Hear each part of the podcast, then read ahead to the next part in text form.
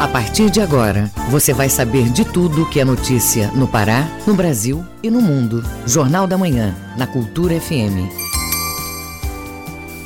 7 horas, 1 minuto. 7 e 1.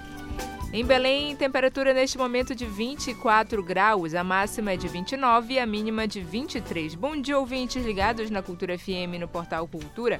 Hoje, segunda-feira, 23 de janeiro de 2023. Começa agora o Jornal da Manhã com as principais notícias do Pará, do Brasil e do mundo. Apresentação Brenda Freitas e José Vieira. E você pode participar do Jornal da Manhã pelo nosso WhatsApp 985639937 Mande mensagens de áudio e informações do trânsito, repetindo o WhatsApp 985639937. Os destaques da edição de hoje. Fundação Cultural do Pará mantém aberta a inscrição para o Prêmio de Incentivo à Arte e à Cultura 2023. Universidade Federal inicia matrícula para cursos livres de línguas estrangeiras. Secretaria Municipal de Saúde divulga novo calendário de 2023 para vacinação de rotina. Estão abertas as inscrições para o Procel Especial Forma Pará. Centro de Atendimento ao Turista passa por reforma emergencial. Pesquisa do Diese aponta que no ano passado o preço de ovos de galinha teve reajustes acima da inflação. Tem também as notícias do esporte. Confira os resultados dos amistosos da dupla Repá. Paraenses perdem no UFC 283. E ainda nesta edição, ainda há mais de 900 pessoas presas pelo ataque de 8 de janeiro em Brasília. Banco Central alerta para novo golpe que promete saques em bancos na internet. A avaliação de riscos calcula que mais de 4 milhões de brasileiros vivem em áreas sujeitas a desastres naturais. Essas e outras notícias agora no Jornal da Manhã. 7 horas 2 minutos. 7 e 2. Jornal da Manhã, na Cultura FM. Presidente Luiz Inácio Lula da Silva vai se reunir nesta segunda-feira com o presidente da Argentina, Alberto Fernandes, na Casa Rosada, em Buenos Aires, sede do governo argentino. O encontro está previsto para acontecer no final da manhã. Após a reunião, é esperada uma declaração conjunta à imprensa. Acordos entre os dois países também devem ser assinados. Antes da reunião, na Casa Rosada, Lula participa de uma oferenda de flores na Plaza San Martín. À tarde, a agenda presidencial prevê encontro com empresários. À noite, o presidente deve ir a um concerto musical com artistas argentinos e brasileiros no Centro Cultural Kirchner. Ministério da Saúde anunciou neste domingo que, por causa da desassistência sanitária da população do território Yanomami, estuda acelerar um edital do programa Mais Médicos para recrutar profissionais para atuação nos distritos sanitários indígenas. Segundo a pasta, o recrutamento seria de médicos tanto formados no Brasil como no exterior, e a atuação seria de maneira permanente, inclusive nos distritos sanitários indígenas dos Yanomami, onde quase 100 crianças morreram no ano passado, segundo o Ministério dos Povos Indígenas. Os distritos sanitários indígenas são unidades de responsabilidade sanitária federal e correspondem a uma ou mais terras indígenas. 7 horas 4 minutos. 7 e 4. Jornal da Manhã. Informação na sua sintonia. Profissionais de saúde de todo o país procuram dar apoio aos Yanomamis, vítimas de fome e doenças por abandono do poder público. A tragédia de centenas de mortes que se abate sobre o território indígena já está sendo investigada, como nos revela a repórter Sandra Fontela da Rádio Web.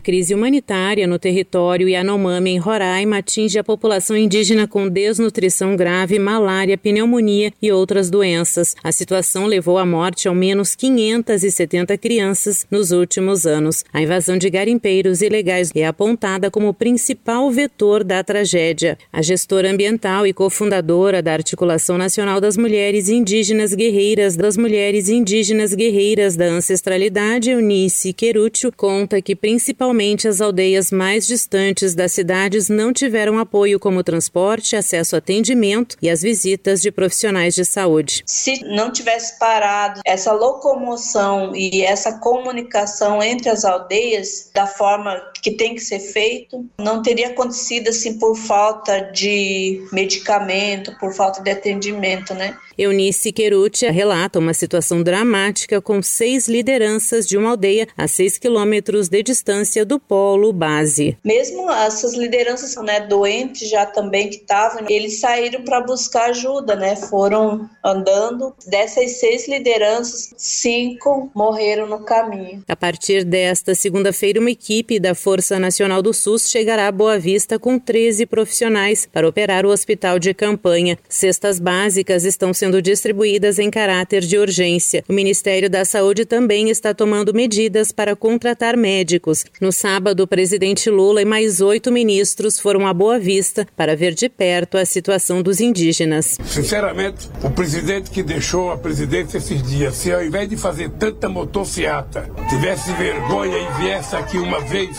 quem sabe esse povo não tivesse não abandonado como está. O ex-presidente da República, Jair Bolsonaro, usou o canal no Telegram Telegram para responder. No texto, Bolsonaro afirma que de 2019 a 2022 o Ministério da Saúde prestou mais de 53 milhões de atendimentos de atenção básica aos povos tradicionais. Mas o ex-presidente não cita os dados sobre mortes de indígenas registrados desde o começo de sua gestão em 2019. Entre janeiro e setembro de 2019, morreram 530 bebês indígenas com até um ano de idade. Neste domingo, deputados do PT na Câmara protocolaram representação criminal na Procuradoria-Geral da República contra o ex-presidente Jair Bolsonaro e a senadora Damares Alves por suspeita de crime de genocídio contra os povos Yanomami. Agência Rádio Web, produção e reportagem, Sandra Fontela. Exército Brasileiro tem um novo comandante, o general Miguel Ribeiro Paiva. O anúncio foi feito no sábado pelo ministro da Defesa, José Múcio Monteiro. Ouça na reportagem de Beatriz Arco Verde. O general Tomás Miguel Ribeiro Paiva foi escolhido para o comando do Exército no lugar do general Júlio César de Arruda, que tinha sido designado durante o governo de transição. O anúncio foi feito neste sábado pelo ministro da Defesa, José Múcio Monteiro. Bom, hoje nós estamos investindo mais uma vez na aproximação das nossas Forças Armadas com o governo do presidente Lula. Evidentemente que depois desses últimos episódios, a questão dos acampamentos, a questão do dia 8 de janeiro, as relações, principalmente no comando do Exército, sofreram uma fratura no nível de confiança e nós achávamos que nós precisávamos estancar isso logo de início, até para que nós pudéssemos superar esse episódio. Por isso, conversamos com o general que estava no comando, o general Arruda, a quem eu faço as minhas melhores referências, e queria apresentar aqui aos senhores o seu substituto, o general Tomás, que a partir de hoje é o novo comandante das Forças Armadas do Exército Brasileiro comunicado de troca do comando foi feito depois de uma reunião que contou com a participação do presidente Luiz Inácio Lula da Silva, do ministro da Defesa José Múcio Monteiro, do novo comandante do Exército, general Tomás Miguel Ribeiro Paiva, e do ministro da Casa Civil, Rui Costa. Em seguida, Lula postou no Twitter uma foto com o novo comandante e desejou um bom trabalho ao general. O novo comandante do Exército estava à frente do Comando Militar do Sudeste. Desde 1975, na carreira militar, ele já comandou tropas na missão do Haiti e na pacificação do Complexo do Alemão, no Rio de Janeiro, além de ter sido assessor militar do Brasil junto ao Exército do Equador em um evento no dia 18 de janeiro que reuniu militares que serviram no Haiti, o general Tomás Miguel Ribeiro Paiva defendeu que o resultado das eleições deve ser respeitado. Com informações da Agência Brasil, Beatriz Arcoverde, da Rádio Agência Nacional. Ministro Alexandre de Moraes, do Superior Tribunal de Justiça, ainda mantém quase 950 pessoas presas acusadas de envolvimento no ataque de 8 de janeiro em Brasília. Mais de 400 foram liberadas, mesmo assim com tornozeleiras eletrônicas e restrições legais. A reportagem é de Norberto Notari, da agência Rádio Web. Ministro Alexandre de Moraes decidiu manter 942 pessoas presas acusadas de envolvimento nos atos golpistas do último dia 8 de janeiro integrante do Supremo Tribunal Federal ainda liberou 462 pessoas, mas com medidas cautelares, como tornozeleiras eletrônicas e proibição em relação ao uso de redes sociais, por exemplo. Eles foram detidos após a invasão da Praça dos Três Poderes e a depredação dos prédios existentes no local. O magistrado já concluiu a análise de mais de 400 suspeitos e as prisões das mais de 942 pessoas foram convertidas de flagrante para preventiva. Neste caso, não há um tempo determinado para que o acusado fique detido. O objetivo do ministro do STF é garantir a ordem pública e não ter interferência nas investigações. Os crimes apontados até agora foram atos terroristas, associação criminosa, golpe de Estado, ameaça, perseguição, incitação ao crime e abolição violenta do Estado Democrático de Direito. Moraes considerou as ações gravíssimas uma afronta à democracia com evidente descompasso à liberdade de expressão, segundo ele. Agora, as decisões serão enviadas aos diretores do presídio da Papuda e da Polícia Federal. O magistrado determinou ainda que a Procuradoria-Geral da República, a Defensoria Pública e a Ordem dos Advogados do Brasil tenham acesso ao teor das determinações. Agência Rádio Web, produção e reportagem, Norberto Notari. Em todo o planeta, os últimos oito anos foram de fortes mudanças climáticas, com um índice recorde de calor. No Brasil, ondas de frio fizeram temperaturas cair em 2022, menos na Amazônia. Entenda os motivos do fenômeno na reportagem de Ana Tereza Brasil. De acordo com o Copérnicos, Serviço de Monitoramento do Clima da União Europeia, as temperaturas extremas em 2022, principalmente na Europa e na China, contribuíram para o aquecimento em todo o mundo. No geral, a temperatura global no ano passado ficou 1,2 graus Celsius acima dos níveis pré-industriais do século XIX. O professor da Universidade Federal Rural da Amazônia e membro do painel de Ciências pela Amazônia, Divino Silvério, faz uma análise histórica dessas mudanças climáticas. É importante notar que a temperatura de todos os países já mudaram em função do aquecimento global a temperatura da Terra aumentou cerca de 1,1 graus nos últimos 100 anos. Se detalharmos um pouco essas mudanças, vemos que esses aumentos na temperatura foram maiores para as áreas eh, continentais e também eh, com considerável variação entre os países. No Brasil, 2022 foi um ano atípico. Em grande parte do país, as temperaturas caíram devido à chegada de ondas de frio. Já na Amazônia, a situação foi diferente, pois a região não recebeu essas ondas e apresentou aumento na média de temperatura. O aquecimento global está entre os fatores que colaboram para esse cenário como acentua Divino Silvério. A temperatura média anual da Amazônia hoje já é muito maior do que era no passado, é, o que está associado principalmente ao aumento dos gases de efeito estufa na atmosfera. A temperatura média anual da Amazônia era 26 graus até a década de 60 e aumentou cerca de um grau em 40 anos, ou seja, a taxa de aquecimento uh, da Amazônia é cerca de meio grau a cada 20 anos, o que é uma taxa bastante grande, principalmente se considerarmos que essa mudança na média está associado também ao aumento de frequências de calor extremo, que antigamente era mais raro na região. Vale ressaltar que, de acordo com o Copérnicos, o ano de 2022 no mundo foi o quinto mais quente já registrado na história. Divino Silvério destaca os impactos das mudanças climáticas em escala global podemos citar pelo menos três processos importantes em escala global. Primeiro, o aumento uh, na temperatura e acidez dos oceanos. Né? Isso deve impactar consideravelmente a vida marinha, reduzindo a biodiversidade.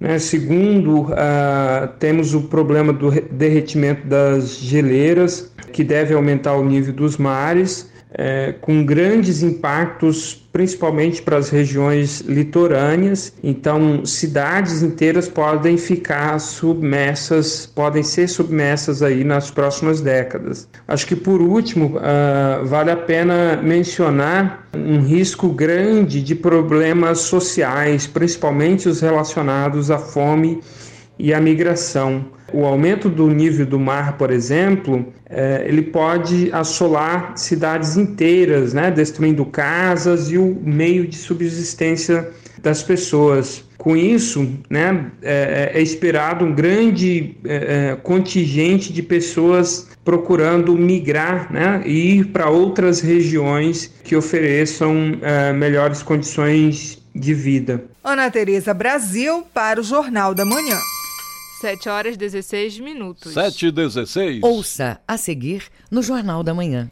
Banco Central alerta para novo golpe que promete saques em bancos na internet. Cultura FM, aqui você ouve primeiro. A gente volta já. Estamos apresentando Jornal da Manhã.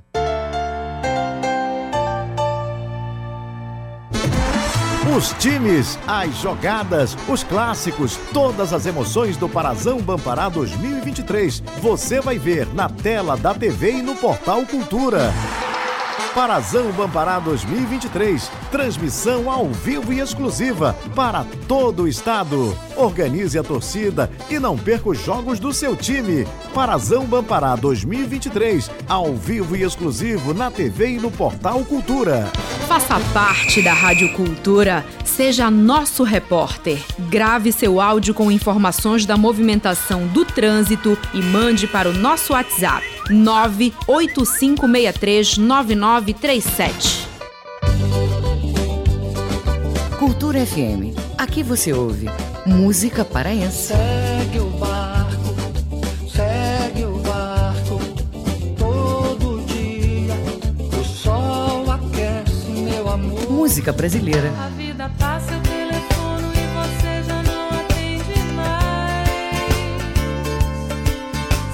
Cultura FM 93,7.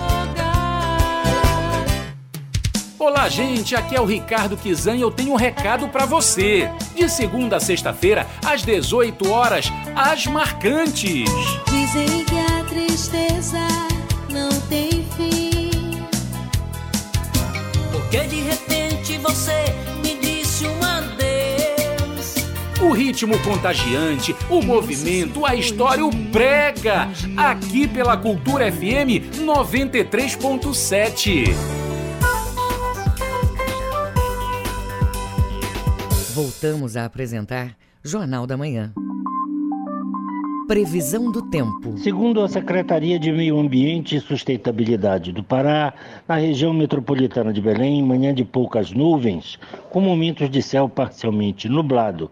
Nebulosidade aumenta à tarde, com previsão de chuvas leves a moderadas e trovoadas isoladas. Tempo parcialmente nublado, a poucas nuvens, com possíveis eventos de chuvas isoladas no início da noite mínima de 23 e máxima de 31 graus em Belém. No nordeste do Pará, manhã de poucas nuvens sobre a porção centro-sul, enquanto na porção norte, momentos de céu nublado, com possibilidade de pancadas de chuva. À tarde e à noite, tempo nublado a parcialmente nublado, podendo ocorrer pancadas de chuvas e trovoadas, principalmente durante a tarde. Mínima de 23 e máxima de 29 graus em Peixe Boi. No sudeste do estado, manhã de céu claro, variando a poucas nuvens. À tarde e à noite, parcialmente nublado a nublado. Previsão de chuvas leves a moderadas em ambos os períodos, principalmente à tarde. Mínima de 23, máxima de 33 graus em Canaã dos Carajás. 7 horas 19 minutos. 7 e 19. O Pará é notícia. Secretaria Municipal de Saúde divulga o novo calendário de 2023 para vacinação de rotina. A secretaria informa que os imunizantes vão estar disponíveis nas unidades básicas de saúde em todo o ano de 2023. As informações com Tamires Nicolau. A vacinação fortalece o sistema imunológico, estimula o corpo para a produção de anticorpos e previne doenças. Com o intuito de reforçar a imunização na capital, a Secretaria Municipal de Saúde, SESMA, informa que todos os tipos de vacinas de rotina para crianças, adolescentes, adultos, gestantes e idosos estão disponíveis nas unidades básicas de saúde. A representante da SESMA, Cleise Soares, fala mais sobre as vacinas. Temos as vacinas contra hepatite A e contra hepatite B. Temos as vacinas contra a meningite, tanto a meningo C contra a meningo ACWY. Temos a vacina contra a pneumonia, que é a pneumo 10. Temos vacina contra rotavírus, contra poliomielite, tanto a oral quanto a injetável. Vacina contra a febre amarela, vacina contra a varicela, a vacina contra HPV, que protege contra o câncer causado pelo papilomavírus humanos a tríplice viral, que protege contra sarampo, cachumba e rubéola, vacina pentavalente, que protege contra difteria, tétano, coqueluche, hemófilos tipo B e hepatite B. Temos a duplo duto, que é difteria e tétano. Temos a DTPA, que é uma vacina destinada apenas a gestantes e profissionais de saúde. Temos a BCG, vale ressaltar que a BCG devido ao fato de estarmos recebendo poucas doses. Elas estão sendo agendadas nas unidades de saúde, mas todas as unidades recebem. Para se vacinar, basta procurar uma unidade básica de saúde de segunda a sexta, de 8 da manhã às 5 da tarde. A representante da SESMA, Cleise Soares, reforça que os imunizantes estão disponíveis para a população. E vale lembrar também que ainda temos a influenza da cepa de 2022 e a vacina contra a meningo C, contra a meningite do sorotipo C, que era destinada apenas a crianças, ela está disponível no momento para toda a população, exceto gestantes, até fevereiro de 2023. Todas essas vacinas estão disponíveis nas salas de vacinação do município, é que funcionam de segunda a sexta-feira, de 8 às 17 horas e também nos hospitais militares, tanto o Hospital do Exército, quanto o da Aeronáutica, quanto o Hospital Naval. De acordo com a SESMA, a cobertura vacinal está baixa no município, o que eleva o risco do reaparecimento de doenças já controladas. Tamires Nicolau, para o Jornal da Manhã. Centro de Atendimento ao Turista de Alter do Chão, em Santarém, entrou em reformas emergenciais. Parte da estrutura ameaçava desabar, como você ouve agora na reportagem de Miguel Oliveira. O Centro de Atendimento ao Turista, conhecido por CAT, localizado no Lago do Jacundá, em Alter do Chão, distrito de Santarém, está interditado há pelo menos três anos pela Defesa Civil do município. O local servia de atracadouro para embarcações turísticas na época da enchente do rio Tapajós, no primeiro semestre do ano, e possuía loja de artesanato e local para exposição. Mas esse atendimento ao público que era prestado pelo setor de turismo foi interrompido porque o CAT ameaçava desabar. Esta semana, o secretário municipal de turismo, Alaécio Cardoso, anunciou que vai ser iniciada uma obra emergencial e a madeira para reforço nas estruturas já está no local. Nós vamos estar fazendo essa manutenção e essa manutenção ela vai dar realmente esse fôlego para que a gente possa trabalhar esses próximos meses em Alter do Chão, nessa temporada toda, até que a gente tenha definitivamente o projeto já trabalhado pela CPH, pelo governo do estado, o prefeito Nélio já autorizou é, esse, esse novo contrato, junto com o governo do estado, a empresa já está contratada e nós já começamos a fazer esse novo projeto do CAT. O titular da Secretaria de Turismo de Santarém confirmou que a reforma total do CAT será feita pela Companhia de Portos e Hidrovias do Pará, a CPH. E nós recebemos ah, uma grande quantidade de madeira, já está em alter do chão. Esta madeira ela vai servir para a manutenção do CAT, é o pé do chão. Essa manutenção nós vamos trocar guarda-corpo, trocar algumas tábuas do assoalho, é, fazer uma revitalização na estrutura que já está. Alter do Chão, nesta época do ano, recebe milhares de turistas em busca de belas praias que aos poucos vão desaparecendo a partir de fevereiro, quando a enchente do rio Tapajós começa a atingir níveis mais altos. Santarém, Miguel Oliveira para o Jornal da Manhã. A cidade de Portel, na Ilha do Marajó, comemora 265 anos amanhã e vai festejar com tudo que tem direito. O correspondente no Marajó, Edelson Vale, conta como vai ser a programação. A cidade de Portel, segundo a maior da região de integração do Marajó, completa amanhã, terça-feira, 24 de janeiro, 265 anos. E a prefeitura da cidade divulgou a programação, que teve início na última sexta-feira, dia 20 deste mês, com eventos esportivos e religiosos. Entre as atrações culturais, tem shows com Carlinhos Félix, Juliana Bonde e Bonde do Forró, Willy Lima e escolha da Miss Portel 2023. O palco mix foi montado na praia de Arucará na sexta e no sábado passados, recebeu atrações do evento Louvor Portel. Amanhã, dia do aniversário da cidade, serão realizados os shows anunciados, além de DJs e bandas locais. Antes da apresentação das bandas, terá a escolha da Miss Portel 2023.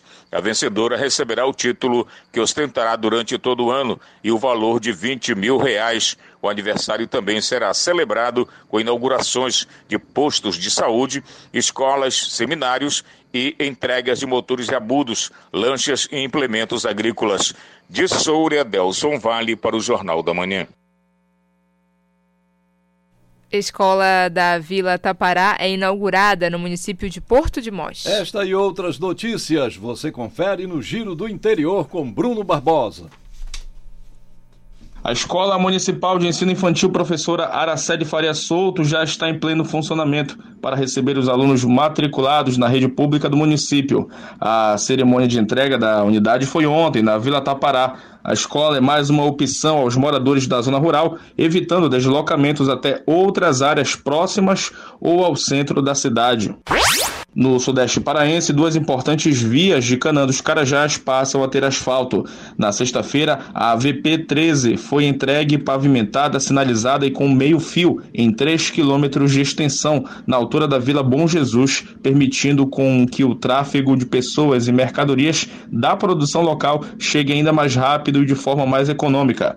No sábado foi inaugurada a VP 20, ligando a Vila Feitosa à sede do município.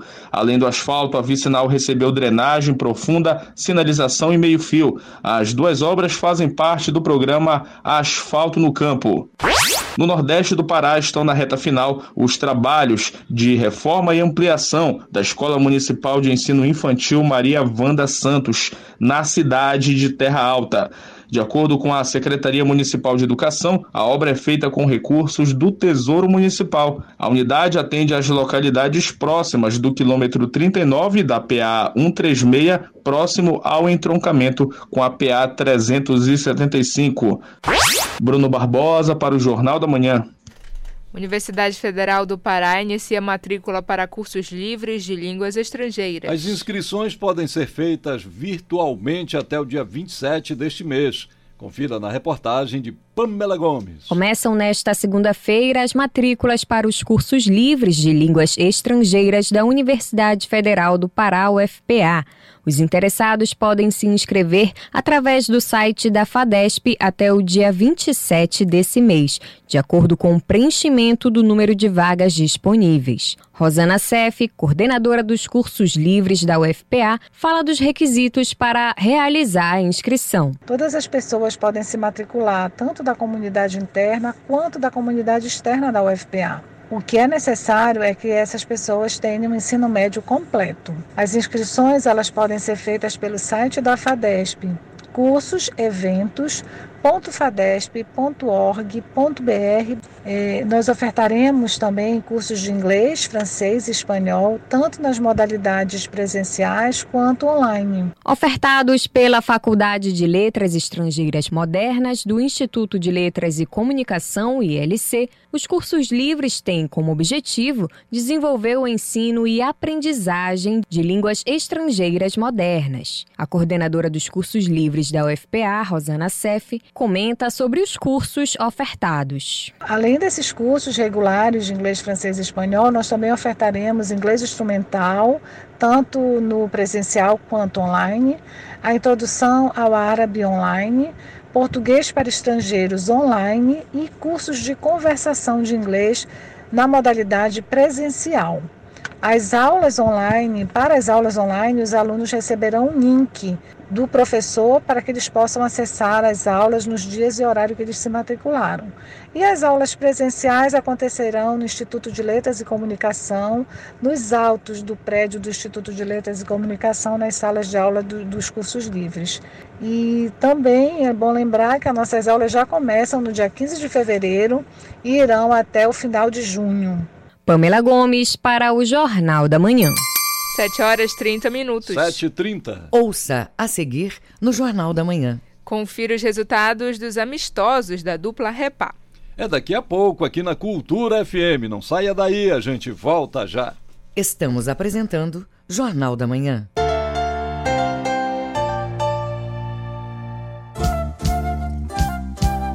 ZYD 233, 93,7 MHz.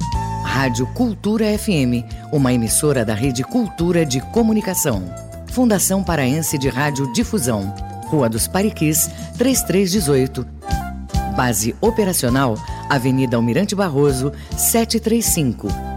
Belém, Pará, Amazônia, Brasil. Configure suas redes sociais para que só os amigos possam ver suas publicações. Oriente seus filhos a não usar a câmera, não trocar fotos e informações pessoais na internet. Supervisionar é proteger. Cultura, rede de comunicação, em defesa dos direitos da criança.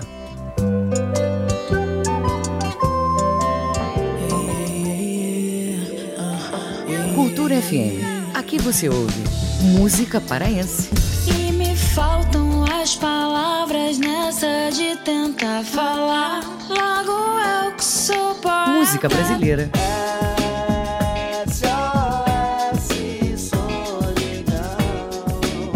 Cultura FM 93,7. Pra construir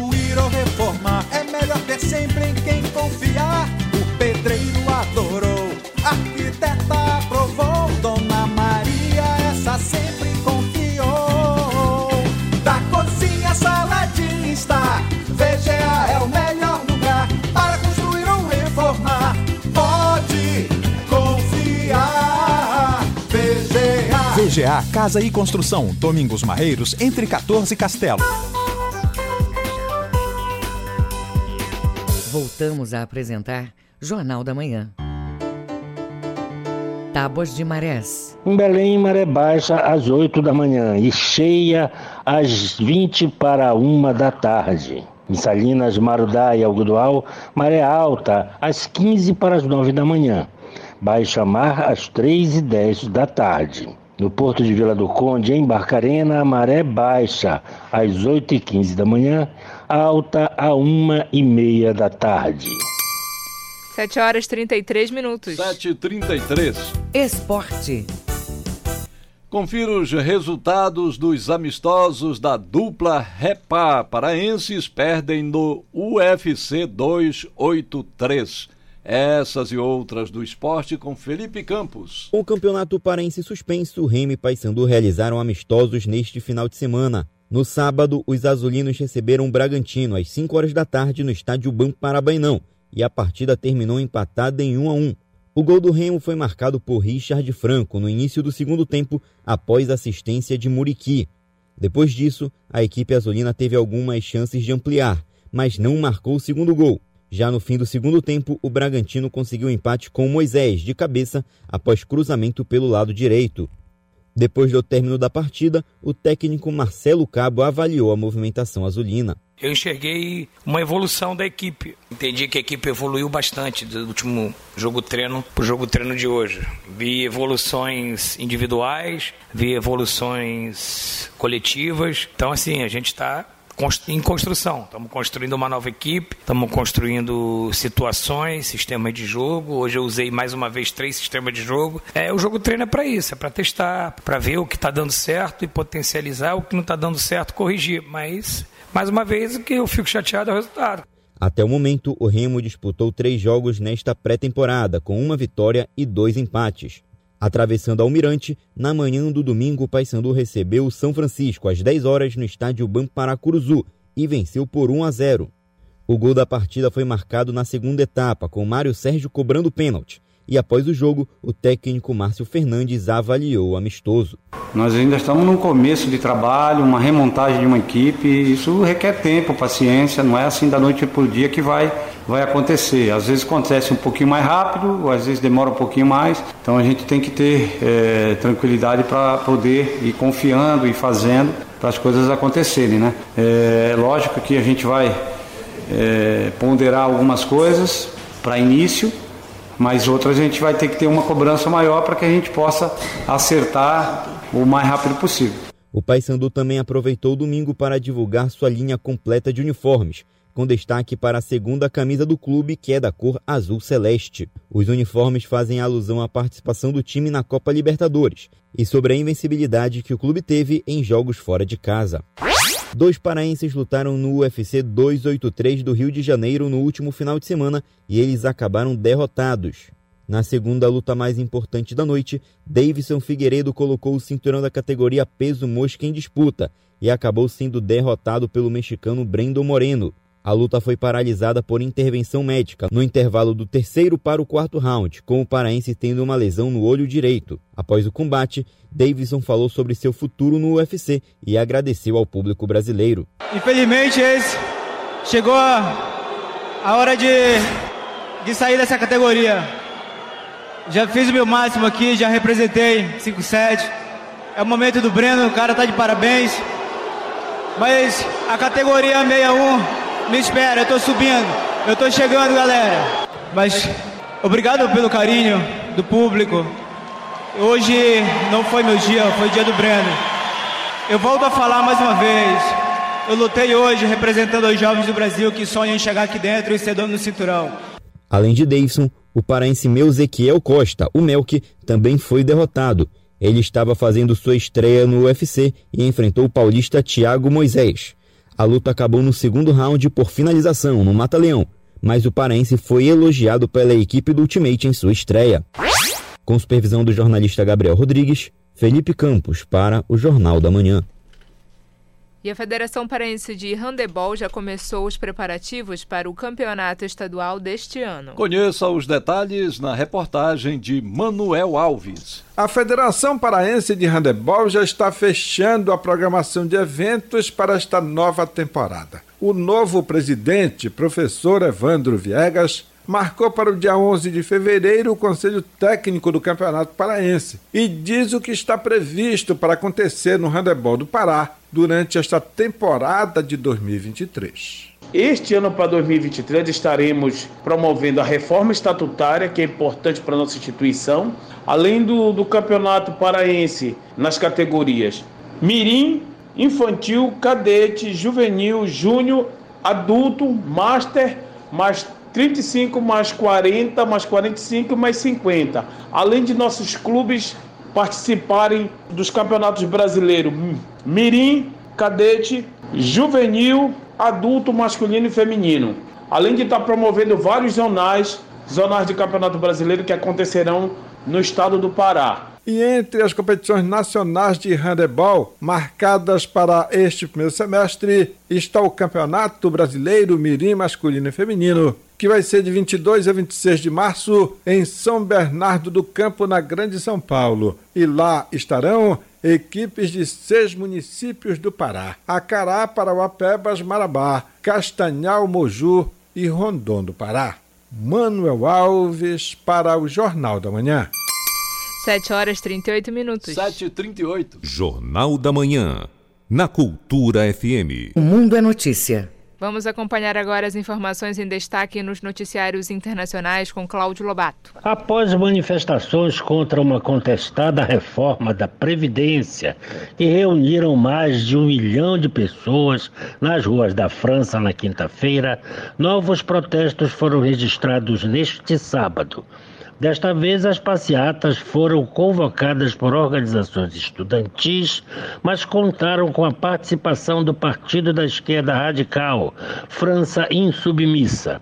Segundo a organização, pelo menos 150 mil pessoas desfilaram pelas ruas de Paris neste sábado. A polícia indicou no final do dia que não divulgaria nenhum balanço oficial das manifestações, já que ocorreram sem violência ou confrontos. O governo de Vladimir Putin reagiu furioso ao congelamento das contas bancárias da rede de mídia estatal RT na França, decretado na quinta-feira em decorrência de um pacote de sanções à Rússia decretado pela União Europeia em dezembro passado. Neste sábado, a chefe da sucursal do canal, Xenia Fedorova, anunciou pelo Twitter que a redação, com mais de 120 profissionais, encerrou as suas operações.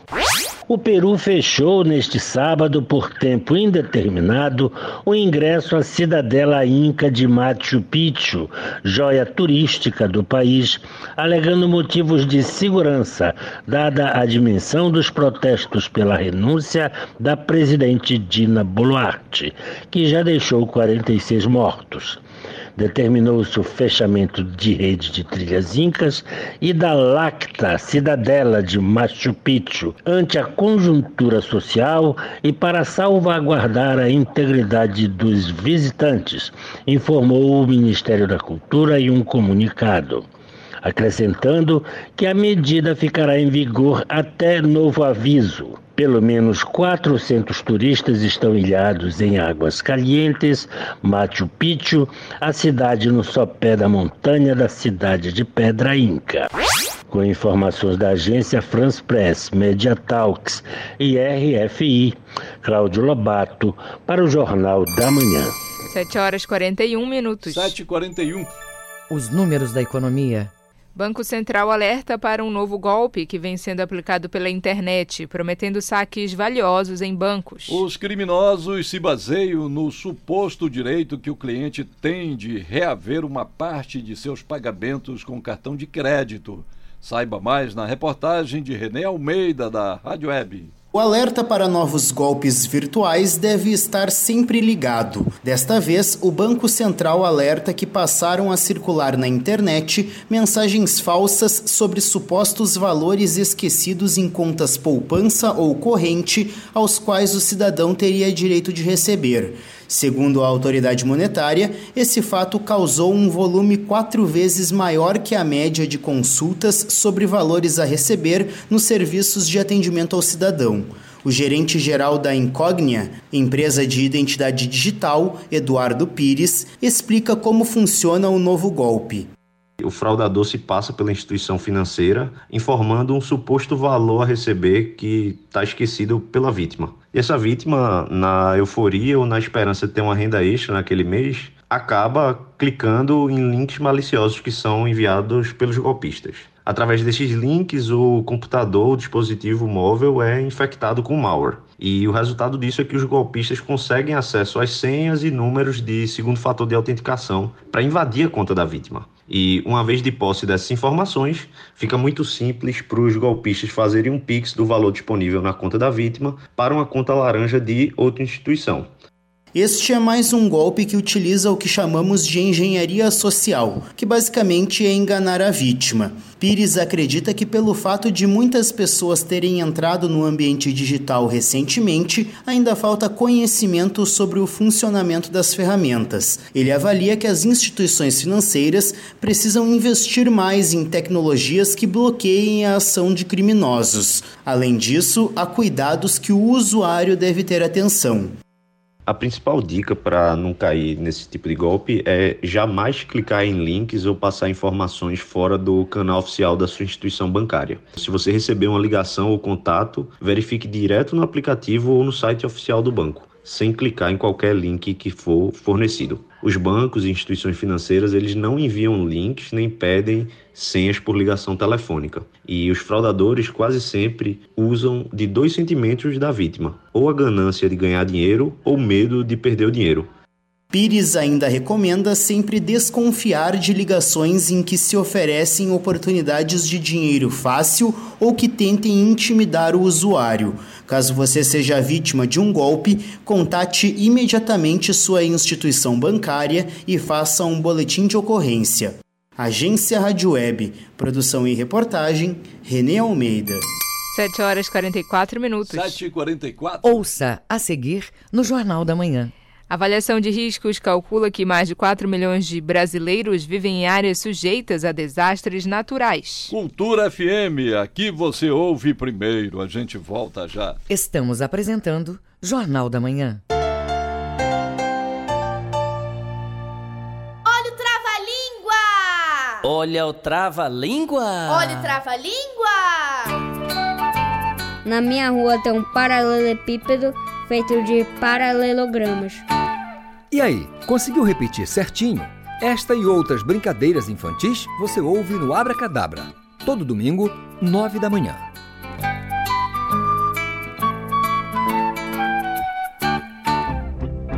Cultura FM. Aqui você ouve música paraense. Sobre a luz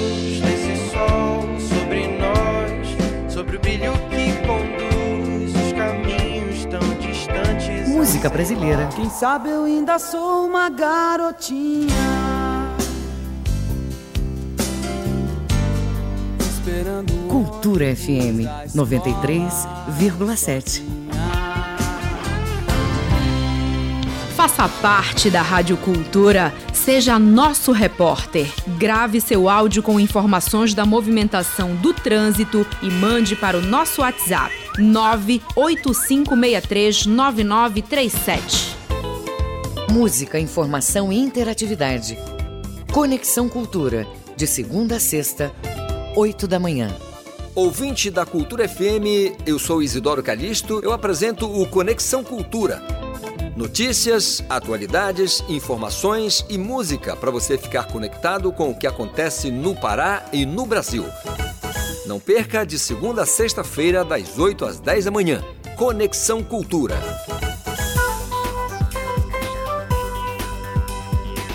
Voltamos a apresentar Jornal da Manhã. Previsão do tempo. No sudoeste do Pará, amanhã variando de céu claro a parcialmente nublado. À tarde, nebulosidade variável com possibilidade de pancadas de chuvas leves a moderadas. À noite, tempo parcialmente nublado com chuvas rápidas e isoladas, mínima de 23 e máxima de 33 graus em Uruará. Baixo Amazonas e Calha Norte, com manhã de céu claro, variando para poucas nuvens. Tarde de céu claro a poucas nuvens sobre a Calha Norte e parcialmente nublado, com previsão de chuvas leves a moderadas na parte leste. Noite de céu parcialmente nublado, a poucas nuvens, mínima de 24, máxima de 31 graus em Alenquer. No arquipélago do Marajó, manhã de céu parcialmente nublado com possibilidade de chuvas no final do período. À tarde, cobertura parcial de nuvens com momentos de céu nublado e probabilidade de chuvas e trovoadas. À noite, tempo parcialmente nublado a poucas nuvens, mínima de 24, máxima de 32 graus em São Sebastião da Boa Vista. 7 horas e 48 minutos. 7 e 48 o trânsito na cidade. Vamos saber como está o trânsito na Grande Belém na manhã desta segunda-feira. Quem tem as informações é o repórter Marcelo Alencar. Bom dia, Marcelo. Bom dia, José Vieira, Brenda Freitas, ouvintes do Jornal da Manhã. Trânsito muito complicado, Vieira, pesado, caótico na rodovia BR-316, principalmente desde do IESP, Instituto de Ensino de Segurança do Pará, que fica localizado no município de Marituba. Esse travamento começa próximo dessa instituição e segue até ali a entrada do Jaderlândia, próximo do Hospital Metropolitano, tá? Para complicar mais essa situação é, caótica que o condutor é, vai enfrentar na rodovia BR-316, acaba de ocorrer um acidente de trânsito bem na frente do ginásio municipal poliesportivo do município de Marituba. Esse é um dos motivos que está fazendo com que o trânsito fique lento na área.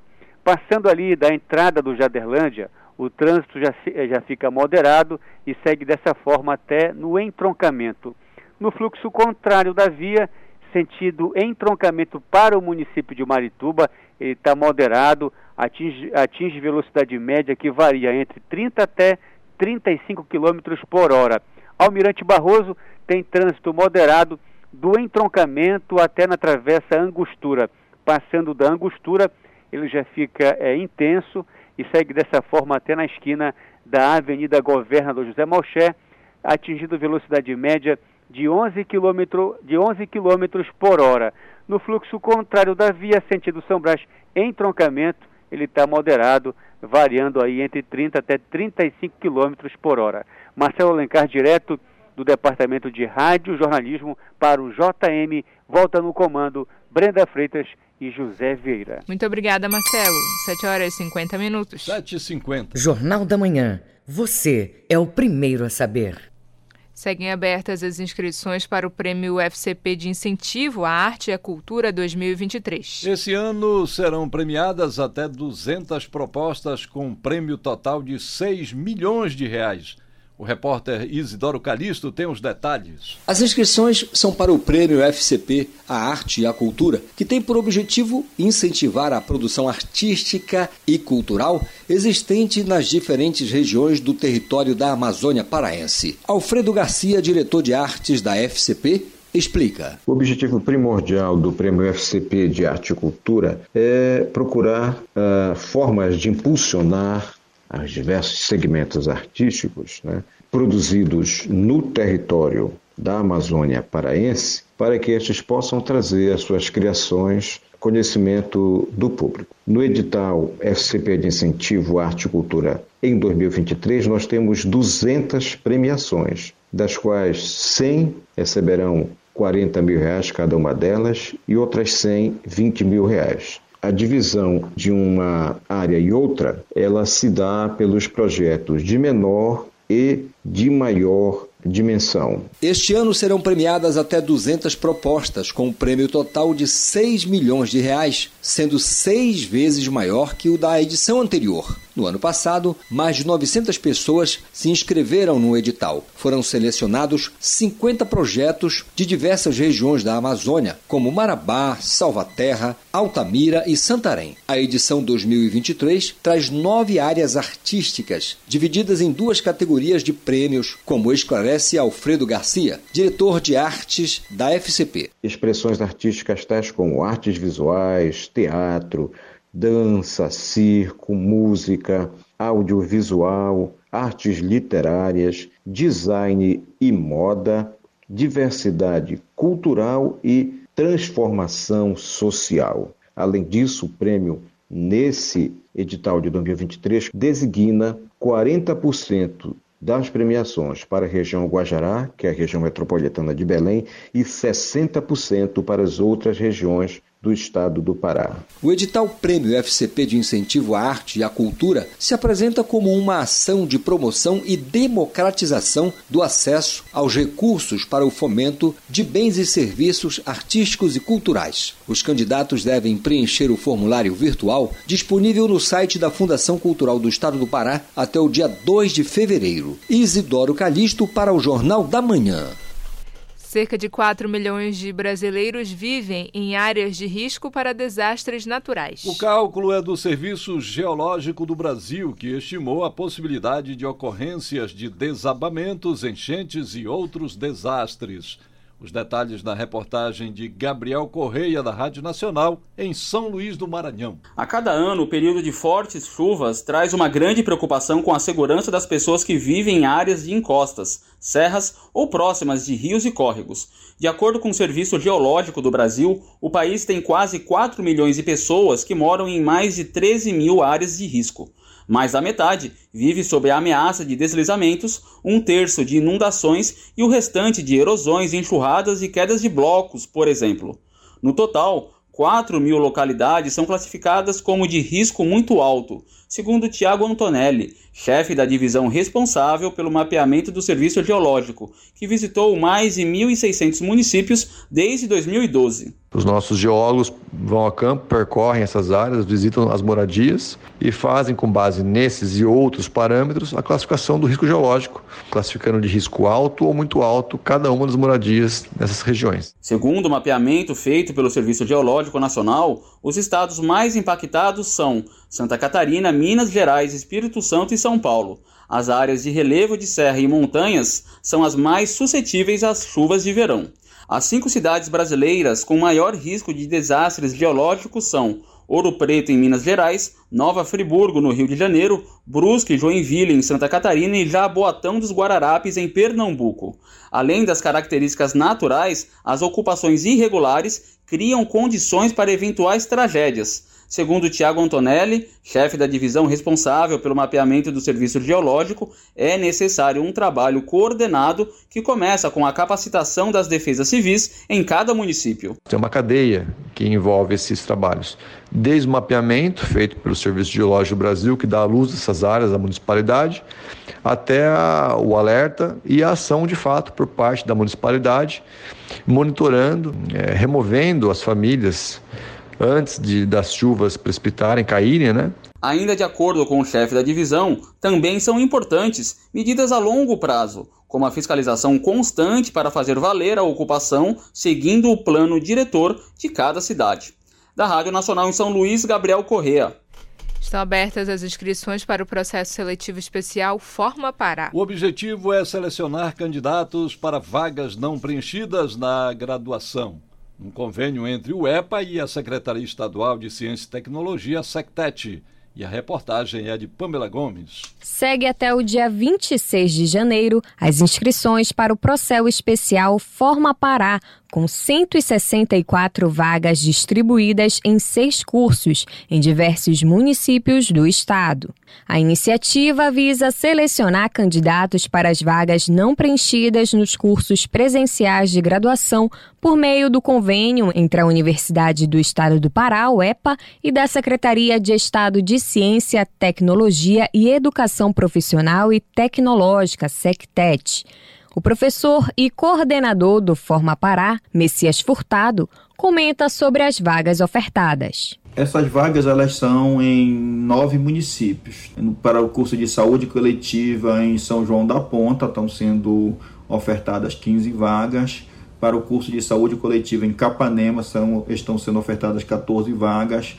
Para o curso de engenharia de alimentos em Itaituba estão sendo ofertadas 36 vagas para o curso de licenciatura em Ciências Naturais no município de Brasil Novo estão sendo ofertadas 16 vagas.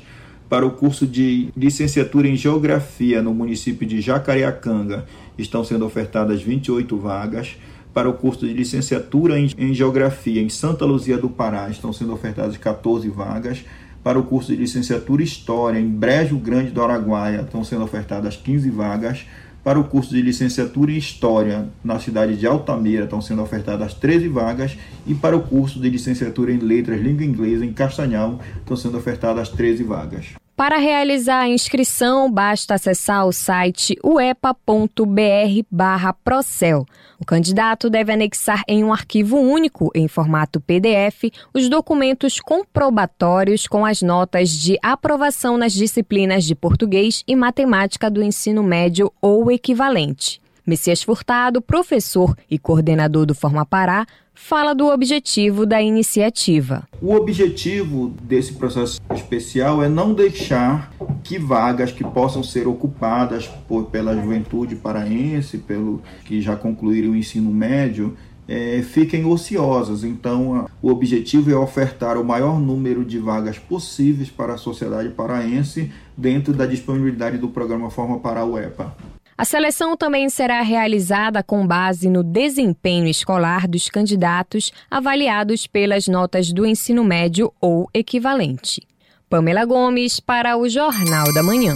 7 horas e 58 minutos. 7 e 58 termina aqui o Jornal da Manhã desta segunda-feira, 23 de janeiro de 2023. A apresentação foi de Brenda Freitas e José Vieira. Outras notícias você confere durante nossa programação. Vem aí o Conexão Cultura. Um excelente dia para você, uma ótima semana e até amanhã. Um bom dia a todos e até amanhã.